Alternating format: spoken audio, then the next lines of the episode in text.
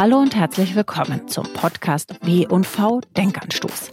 Dieser Podcast heißt so, weil wir in jeder Folge eine wichtige Frage diskutieren wollen, die die Branche bewegt. Dazu holen wir uns Expertinnen aus den Agenturen und Unternehmen. Und zwar genau diejenigen, die von dem jeweiligen Thema richtig viel Ahnung haben.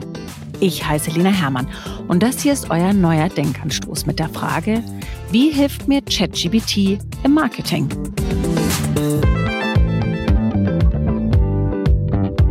Mein heutiger Gast ist Alex Kahn. Er ist eigentlich Social Media Experte und hat mit der Agentur Attractive Media ein umfangreiches Beratungsangebot in petto.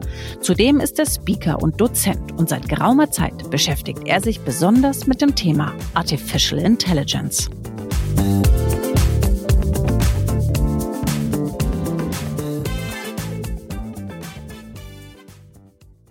Hallo Alex, schön, dass wir uns hier heute sehen.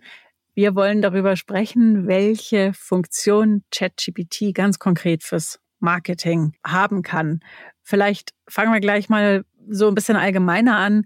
Warum stürzen sich eigentlich gerade alle so ausgerechnet auf ChatGPT? Warum ist das gerade so das Tool, über das alle sprechen? Ja, also erstmal vielen Dank, dass ich hier sein kann. Ich glaube, das hat mehrere Gründe. Zum einen ist es sicherlich der First Mover Advantage. Ja, es ist halt quasi die ersten, die wirklich schnell gewachsen sind. Die Zahlen sind ja beeindruckend, wenn man überlegt, fünf Tage für die erste Million NutzerInnen, dann irgendwie zwei Monate, um 100 Millionen zu erreichen. Das ist sehr beeindruckend. Das heißt, sehr viele Menschen nutzen es. Und es kommt so unscheinbar daher, sagen wir es mal so. Es ist nur eine Zeile, und mit dieser Zeile kann ich sehr viel erreichen. Man kennt das so ein bisschen von Google, ist auch nur eine Zeile, wo ich alles irgendwie erreichen kann. Und hier kann ich jetzt auf einmal mit jemandem schreiben, ja, einer künstlichen Intelligenz, die mir alles beantwortet. Von Anfragen in Richtung, schreibt mir mal einen Beitrag über Datenauswertung bis hin zu Besuch mal die Webseite jetzt ganz neu. Also es ist schon sehr spannend und sehr neu. Du sprichst gerade einen ganz spannenden Punkt an, denn ich finde gerade am Anfang, als dieses Thema überhaupt aufgepoppt ist, wurde einem so das Gefühl vermittelt, das ist total simpel. Das ist nur eine Zeile, ähnlich wie jeder Google bedienen kann, kann jeder auch ChatGPT bedienen und da mal was reintippen. Und das stimmt ja an und für sich auch. Also jeder kann da mal eine Anfrage stellen. Die Frage ist dann, wie sinnvoll das Ergebnis ist. Und ich finde, das ist so eine Entwicklung, die ich gerade beobachte und würde gerne von dir wissen, ob du das ähnlich siehst, dass plötzlich alle sagen, na ja, aber ChatGPT kann man ja nicht einfach so mal verwenden. Das muss man ja schon auch beherrschen in einer gewissen Weise.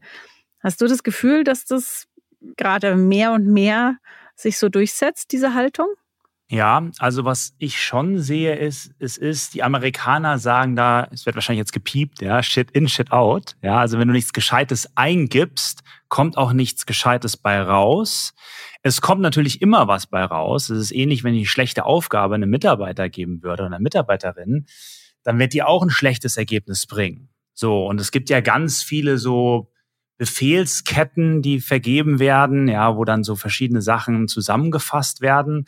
Und man sieht schon, wenn man das richtig anwendet und so paar Dinge zusammenpackt, wie welche Erkenntnisse gibt es, welche Zielgruppe ist es, die ich ansprechen soll, in welche Rolle soll er als Experte reinschlüpfen, dann wird das Ergebnis natürlich schon stark verbessert. Das heißt, es gibt so eine Erkenntnis im Markt, dass man sich eben auch wirklich die Zeit nehmen muss, ja, sich fortzubilden, Mitarbeitende weiterzubilden, um dieses Tool eben auch wirklich professionell im Business-Kontext zu verwenden. Total. Also ich glaube, jegliches Tool, was du am Anfang anwendest, ob das jetzt Adobe Photoshop ist oder der Ads Manager auf Facebook oder TikTok, ja, bei allen Sachen verbesserst du dich über die Zeit. Und nur weil du immer ein Ergebnis rausbekommst, ist ja auch ein bisschen gefährlich, hast du das Gefühl, das ist das Endergebnis, ja, besser geht's nicht. Aber es geht sehr viel besser, wenn du dich damit ein bisschen beschäftigst. Und da muss man sich ein bisschen reindenken, weil ein Mensch gibt dir sofort eine Gegenfrage und sagt, du, das habe ich nicht verstanden. Das macht ChatGPT erstmal nicht. Klar gibt's Unterschiede zwischen 3.5 und 4, da ist ein bisschen mehr Reasonability drin, da ist ein bisschen mehr Verständnis mit drin, aber es fragt nicht, ja, es antwortet immer nur. Ich kann es aber natürlich umschreiben und sagen, stelle mir Fragen, bis du dir sicher bist, als Beispiel. Ja, wie ich auch einem Mitarbeiter sagen könnte, du pass auf, ich bin jetzt nicht der große Chef, du darfst mir nicht widersprechen, du darfst mir keine Gegenfragen stellen, sondern ich will, wenn du es nicht verstanden hast, dass du mir eine Frage stellst. Und das kannst du bei ChatGPT auch machen. Aber auf die Idee muss man auch erstmal kommen. Stimmt. Glaubst du, dass es reicht, wenn man gerade jetzt eben im Business-Kontext auch sagt, hier, liebe Mitarbeitende, ihr habt das Tool hier und ich gebe euch die Ressourcen, die Zeit dazu, auch wirklich damit rum zu experimentieren? Oder muss man irgendjemanden ins Unternehmen holen, der einem beibringt, wie man promptet oder nicht? Also ich glaube, man muss sich ein paar Fragen stellen. Zum einen denke ich, ist es sehr wichtig, mal eine gewisse Schulung oder sich mit Videos damit zu beschäftigen, was A möglich ist und was auch schief gehen kann, weil wir dürfen auch nicht vergessen, alles, was ich da eingebe, wird natürlich irgendwo mitgeschrieben und kann auch wahrscheinlich von OpenAI MitarbeiterInnen eingesehen werden und oder zu Trainingszwecken verwendet werden. Ja, so ist ja schon passiert, dass der ein oder andere, ohne Namen zu nennen, gekündigt wurde, der da mal schön Unternehmensdaten da eingegeben hat. Also ich glaube, erstmal ist grundsätzlich wichtig, seinen Mitarbeitern zu erklären, du, das ist nicht alles sicher und nur weil du das da irgendwo eingibst, heißt das nicht, dass das irgendwo anders wieder aufpoppen kann. So, das ist, glaube ich, mal eine Sache, die wichtig ist, bevor man überhaupt anfängt, damit zu arbeiten. Und dann ist es bestimmt auch, sinnvoll, dass man grundsätzlich sich die Zeit nimmt, um sich damit mal selber zu beschäftigen, um mal ein bisschen rumprobiert. Und wenn man das dann wirklich nutzen möchte, dann ist es natürlich gut, wenn man sich mal fortbildet und schaut, okay, was machen denn andere dahingehend, sich vielleicht auch mal so professionellere Befehle reinnimmt. Wenn wir jetzt mal davon ausgehen, dass wir sozusagen die Grundlagen gelegt haben, dass ich als Mitarbeitender einigermaßen dieses Tool bedienen kann und keinen Quatsch damit mache und auch verstanden habe, wo die Fallstricke lauern. Was würdest du sagen, an welcher Stelle, gerade natürlich im Marketing-Kontext, kann ChatGPT aktuell schon wirklich helfen? Sei es, weil es eine Zeitersparnis ist, sei es, weil es kreativere, bessere, andere Ergebnisse bringt oder ähnliches. Also mehrere. Zum einen natürlich erstmal das Schreiben von Texten. Da hilft natürlich ChatGPT sehr stark. Ich kann ihm jetzt sagen, schreibe mir einen SEO-Artikel über x Wörter und optimiere es auf den Begriff Käufische. Ja, als Beispiel. So, dann macht das ChatGPT. Das ist nicht perfekt. Ich würde mal sagen, das ist so bei 70, 80 Prozent. Das heißt, ich muss da selber noch Hand anlegen. Aber ich kann dann auch so quasi wie so eine Pyramide das aufbauen und kann sagen, okay, bitte schreibe mir noch drei Überschriften zu diesem Thema. Oder bitte mach auch noch FAQs über etwas aus einem Thema Y. Ich kann da wie so mit so einem virtuellen Assistenten miteinander schreiben. So, anderes Beispiel ist Datenauswertung. Ich kann gewisse Sachen hochladen, in Anführungszeichen Copy-Paste reinkopieren und dann kriege ich es zusammengefasst als Beispiel. Ich könnte zum Beispiel ein YouTube-Video nehmen, was mich interessiert und könnte mit ein paar Klicks das transkribieren lassen, das heißt den Text rausbekommen und dann mir dieses YouTube-Video zusammenfassen lassen.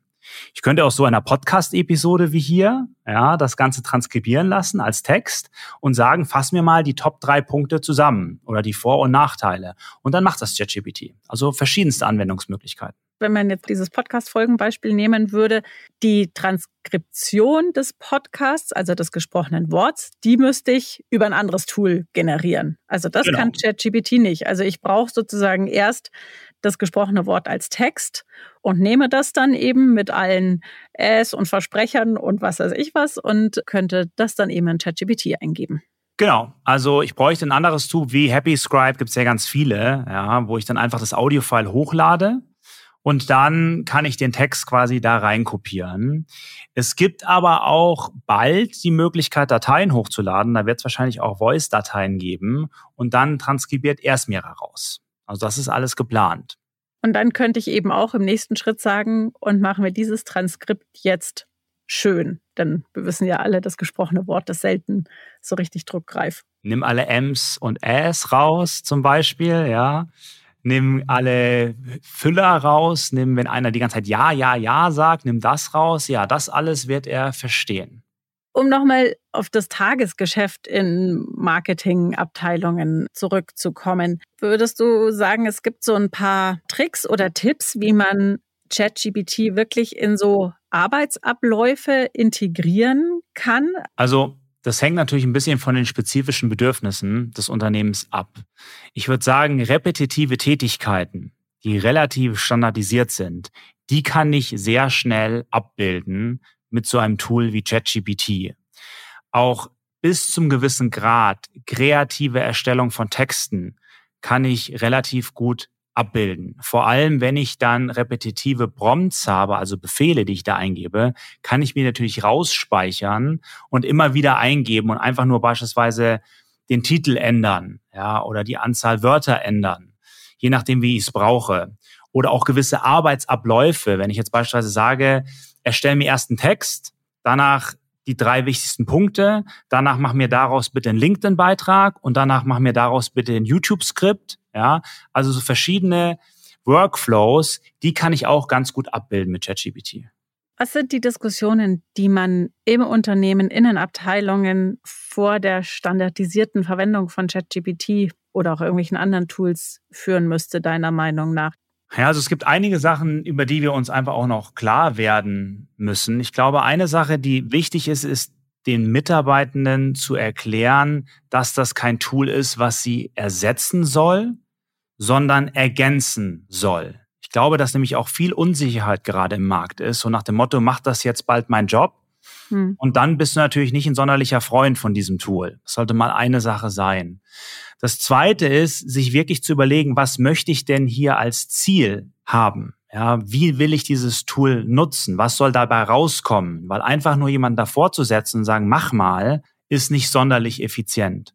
Dann der nächste Punkt ist, sich zu überlegen, wer im Unternehmen sollte das nutzen? Marketing hattest du schon angesprochen, ist sicherlich sinnvoll. Auch Assistenzaufgaben können da sinnvoll sein, weil sie auch repetitiv sind. Das Beantworten von E-Mails beispielsweise. Die Analyse von Marketingdaten beispielsweise, wenn man sie teilen möchte, da wieder die Vorsicht auch, kann sinnvoll sein, zu sagen, gib mir bitte die Top 5 Produkte nach Umsatz sortiert und baue mir das Ganze als Excel-Tabelle auf.